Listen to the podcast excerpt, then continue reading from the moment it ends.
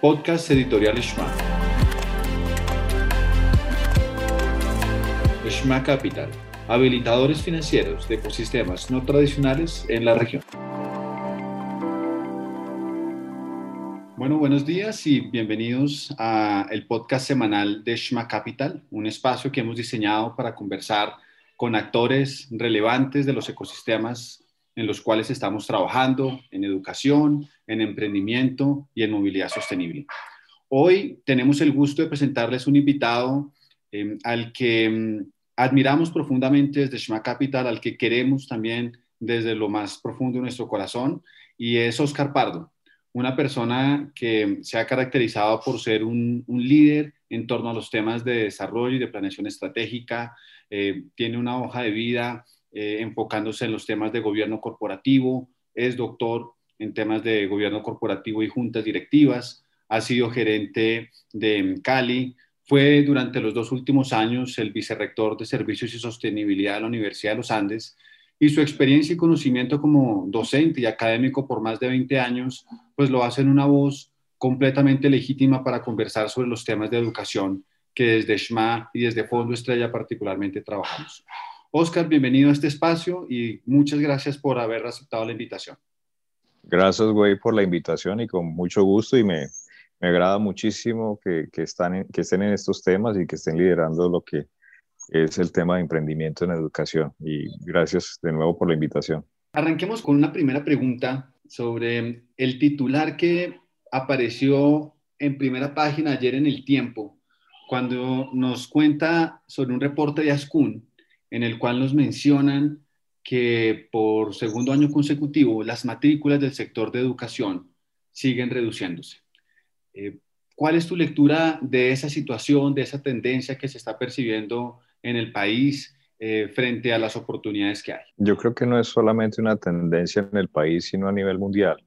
Es decir, el tema de la educación superior está cambiando, está variando el contexto y una de, las, eh, una de las variables que se está afectando mayormente es el tema de las matrículas. Las matrículas eh, hasta hace muy poco y siguen siendo desafortunadamente el grueso financiero y el soporte financiero de las universidades en este país. El 80, el 90% de lo que hace una universidad hoy en Colombia está sustentada en matrículas.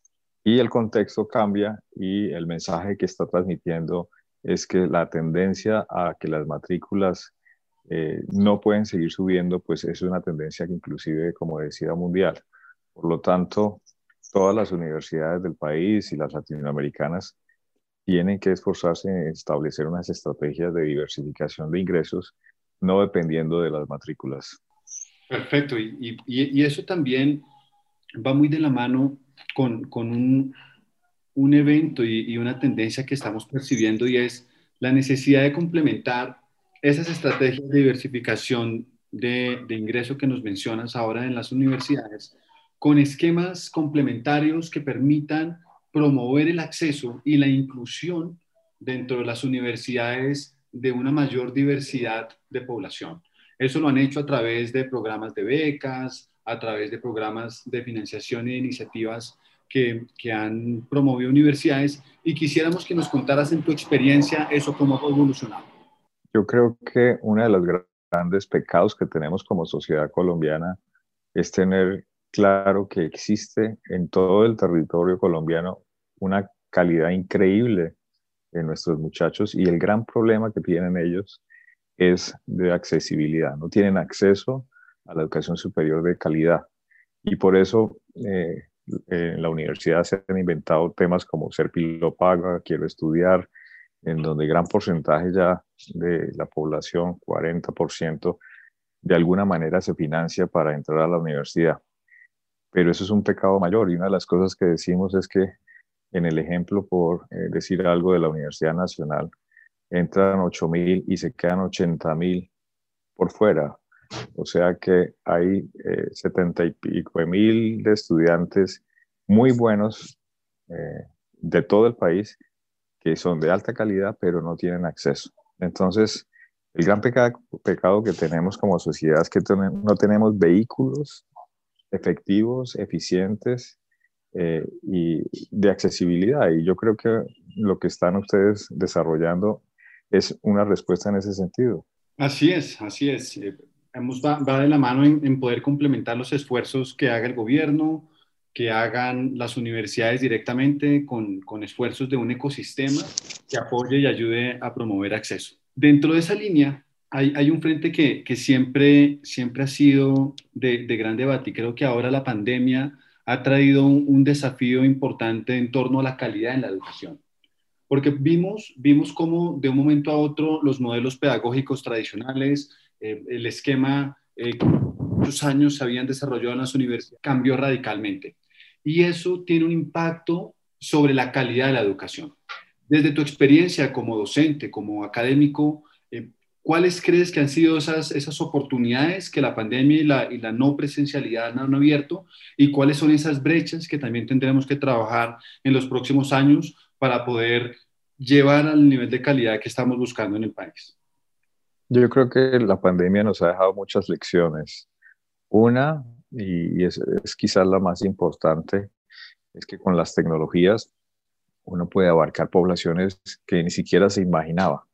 Un ejemplo que yo cito mucho es el del presidente de, de NYU, que dice que antes se preocupaban por tener mm, en sus salones de clases los 45 mejores estudiantes en su progrado, pero ahorita el tema es que podemos tener los 3 millones de mejores estudiantes del mundo en nuestras clases a través de la tecnología. O sea que el paradigma, te imaginas cómo ha cambiado. Entonces, yo creo que la tecnología, la pandemia nos ha generado ya un cambio estructural en lo que viene para la educación, en donde va a existir la combinación entre virtualidad y presencialidad.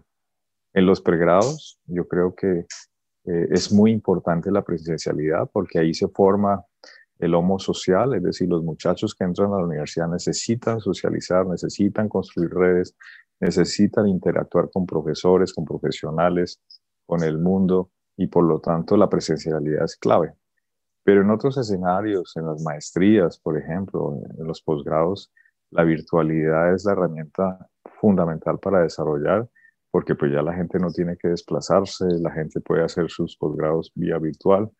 Y adicionalmente pues se viene toda una ola de virtualidad en competencias y capacidades, es decir, no solamente yo tengo que preocuparme por generar un título profesional, sino que durante ese, ese periplo por la, el estudio profesional tengo que acreditar todo lo que yo pueda hacer y tener las competencias para que el mundo laboral me puede adoptar en cualquier momento. Entonces, como te digo, esto vino para quedarse. Eh, yo creo que la virtualidad es un gran elemento que tiene que estar combinado con la presencialidad y las herramientas tecnológicas cada vez se pulen más para que el acceso sea mejor, para que las oportunidades estén a, a la vuelta en mi casa y por lo tanto, pues veo con entusiasmo los retos y como tú bien sabes, tú me conoces, a mí me encanta innovar y me encanta ver siempre el, vaso eh, medio lleno de oportunidades y yo creo que esto es una gran oportunidad para las universidades de alta calidad colombianas y latinoamericanas. Sin lugar a dudas, Oscar, y, yo creo que compartimos la visual de que la tecnología, a raíz de la pandemia, va a comenzar a jugar un rol protagónico dentro del desarrollo de la educación y no solo en el aula misma, sino en el proceso de acompañamiento de los estudiantes. Y, esto, cuando, cuando exploramos modelos de financiación y de acceso a nivel internacional, nos hemos dado cuenta que no es suficiente la otorgación de un crédito y una financiación al estudiante, sino que desarrollarlo de la mano de un modelo de acompañamiento durante su formación se vuelve central. Ahí seguramente la tecnología podrá tener, eh, y dentro de este marco de virtualidad, un, rol y un papel que nos va a permitir generar escalabilidad, que nos va a permitir poder estar más cerca y ser al mismo tiempo eficientes. Eh, frente a ese análisis, esa reflexión, ¿qué opiniones tienes? Yo creo que el esquema de apalancamiento financiero para estudiantes tiene que cambiar, es decir, no, no puede ser un producto tradicional de crédito bancario, eh, con colaterales, con creadores, porque eso no tiene sentido, además porque aquellos que necesitan estudiar y estar en las regiones, pues esas garantías no, son viables.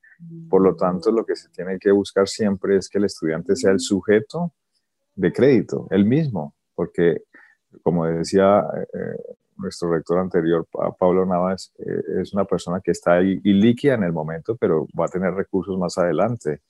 Y por lo tanto, eh, lo más importante es generar un, un, proyecto, un acompañamiento que garantice que ese muchacho que muestra con sus pruebas a ver que va a ser un potencial importante y que se puede desarrollar, esa persona se desarrolle y esté acompañada en la universidad y que cuando se gradúe pues tenga la capacidad de buscar trabajo, y de conectarse y de generar los ingresos que permitan pagar la deuda. Y por lo tanto, yo creo en ese esquema, yo creo que los muchachos son talentosos eh, y, y, cuando un muchacho de una región muestra esas habilidades desde el comienzo, desde su colegio, de que quiere superarse, esas personas necesitan una especie de coaching eh, antes, durante y después de la universidad para que efectivamente eh, el financiamiento que se le dé pues no corra riesgos.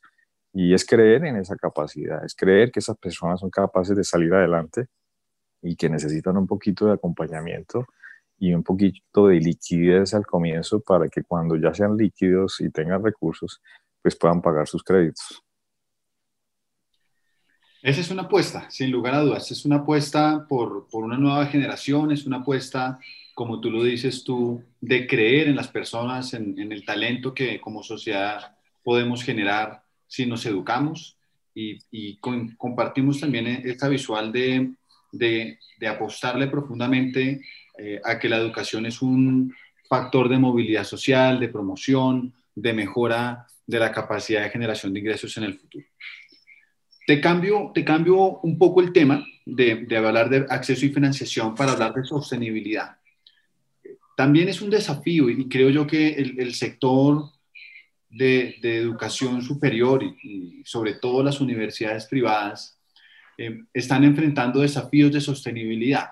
Eh, hay artículos que se circulan por las redes sociales de que una universidad u otra están quebradas, de que falta, de que llevan, de que no alcanza. Eh, creo ayer nomás leía tal vez la, una mm, una estudiante que es miembro del Consejo Estudiantil de la Universidad Nacional mencionaba cómo a raíz de la pandemia el déficit de la Universidad Nacional pasaba de 40 mil millones a 75 mil, 80 mil millones de pesos al año. ¿Cuál crees tú que es, es el, el, desafío que tienen que enfrentar las universidades para alcanzar la sostenibilidad en todo concepto, y no solo financiera, sino en, en su entorno y con su comunidad? Yo creo que la universidad no debe perder su core fundamental y es su calidad en la educación y la investigación. Eso es lo primero que tiene que garantizar, es decir, tener buenos profesores con doctorado, tener investigaciones pertinentes y de alto impacto a nivel nacional e internacional. Y eso es lo principal que tiene que cuidarse. Si tú tienes eso, adicionalmente, tener estudiantes de muy alta calidad y no es el tema financiero, es decir, personas con capacidades. El, tema financiero es un accidente y hay gente muy buena, pues que desafortunadamente no, no nació en cuna eh, afortunada o porque estaba en una región apartada, etcétera. Esas personas que tienen una gran capacidad de adaptación, que son inteligentes, que son buenos, que han demostrado que son capaces, eso es el otro pieza del ajedrez que es importante tener. Las universidades buenas tienen que recoger el mejor talento y eh, esa calidad eh, dispararla porque cuando tienes el mejor talento se vuelve un disparador de impacto fundamental.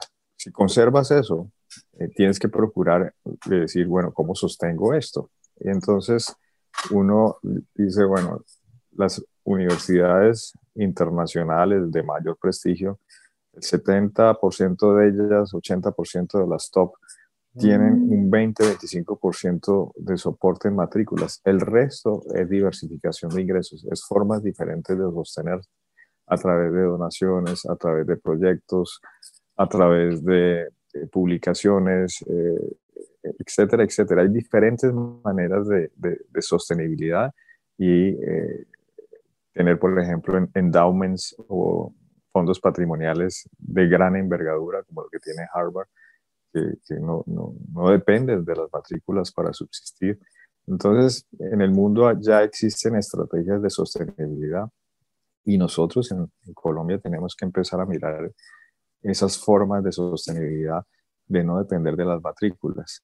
En el caso particular eh, de, del financiamiento de los estudiantes, es lograr cada vez más que mejores estudiantes estén en las, nuestras universidades y que los esquemas de financiamiento sean innovadores, que dispersen el riesgo y que se inventen cosas eh, como los que ustedes están haciendo en el Fondo Estrella de generar esquemas eh, muy asequibles eh, en donde haya diversificación de riesgo, donde haya manejos muy interesantes de coaching de estudiantes para que esos muchachos se vuelvan lo que el producto de crédito quiere, que es que salgan adelante y se minimice el riesgo. Por lo tanto, es una gama de eh, elementos que permiten diversificar el ingreso, disminuir el riesgo y apoyar a, la, a, los muchachos que necesitan educación y que están por allá afuera buscando una oportunidad y que son muy buenos.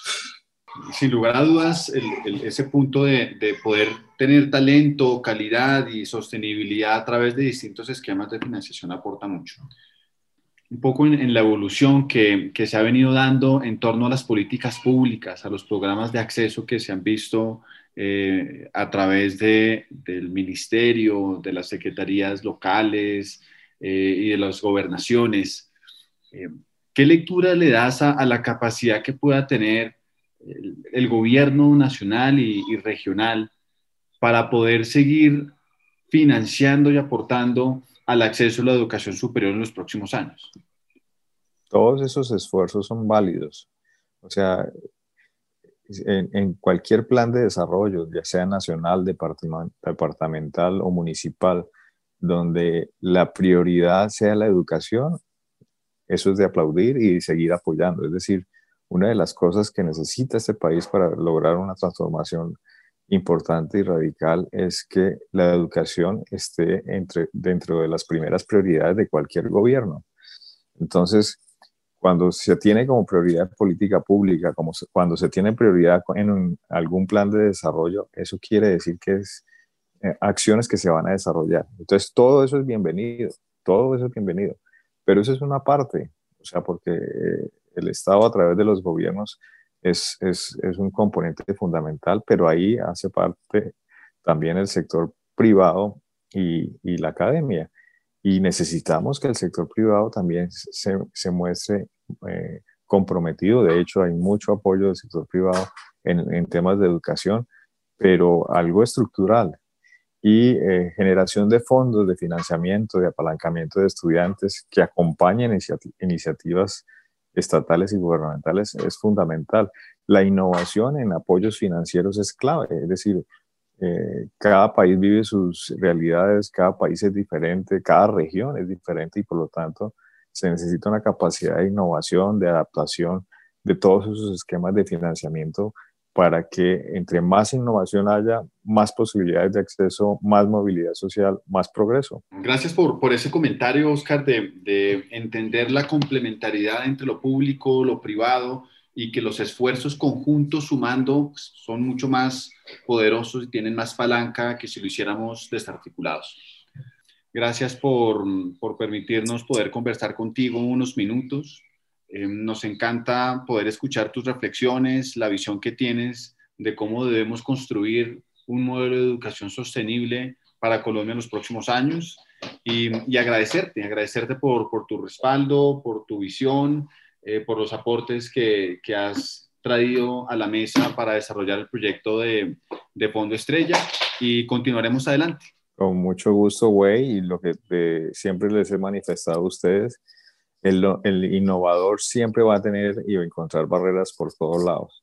Y es menester de cualquier innovador, de cualquier emprendedor, pasar por encima de esas barreras, seguir eh, pedaleando, seguir insistiendo. Se van a cometer errores, eh, pero esa es la fibra del emprendedor. El emprendedor siempre sepa que para emprender hay que innovar y que para innovar pues van a encontrar barreras y que esas barreras que parecen infranqueables se pueden pasar por delante y lograr los objetivos. Entonces, mi mensaje es último, es mucho ánimo, mucha fuerza, mucho em, eh, ímpetu y sigan adelante, sigan perseverando, sigan pedaleando, que pues van por el camino correcto. Muchas gracias, Oscar. Un abrazo y saludos a todos nuestros oyentes. Saludos a todos. Podcast Editorial Shma. Shma Capital, habilitadores financieros de ecosistemas no tradicionales en la región.